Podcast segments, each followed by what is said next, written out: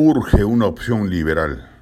Es posible pensar que en lo que queda de este gobierno y hasta que se realicen las elecciones del 2026 se pueda edificar una opción electoral auténticamente liberal que marque su propia cancha y se distinga de la derecha ultraconservadora, mercantilista o autoritaria que pulula en estos lares?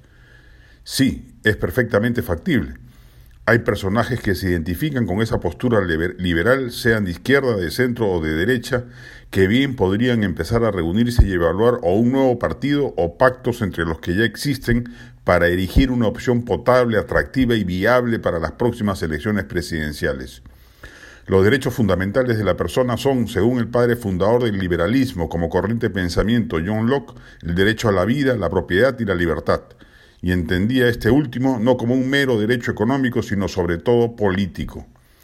Por eso es que el liberalismo debe marcar distancia de tanto libertario, conservador y o autoritario que deambula por estos lares que son antiderechos civiles, antienfoque de género, antidemocráticos, seguidores, por supuesto, de los esperpentos de Agustín Laje o Javier Milei en Argentina y admitir que caben corrientes de izquierda o de centro en sus filas, dependiendo del énfasis que se le coloque a las políticas públicas, especialmente las vinculadas a la salud y educación.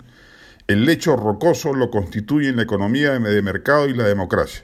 Llegado al gobierno, un partido liberal debe desplegar un shock de inversiones privadas, como lo hizo, cabe citarlo y reconocerlo, el segundo gobierno de Alan García, pero desenvolviendo a la vez reformas pro mercado que el segundo alanismo no hizo ni por asomo. García no debe haber entendido ni siquiera en qué consistían.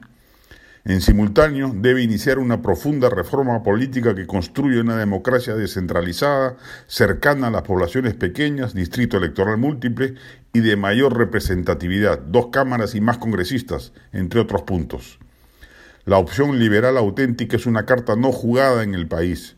Lo que hemos tenido los últimos 30 años es un mediocre y corrupto mercantilismo pro empresa que no obstante tener resultados que mostrar, los mismos lloran si se les antepone el contrafáctico de qué hubiera sucedido si desde los 90 se hacían las reformas profundas pro mercado que el país requería. Hoy el Perú, si se hubiera seguido con esas reformas durante la transición democrática, sería otro cualitativamente superior.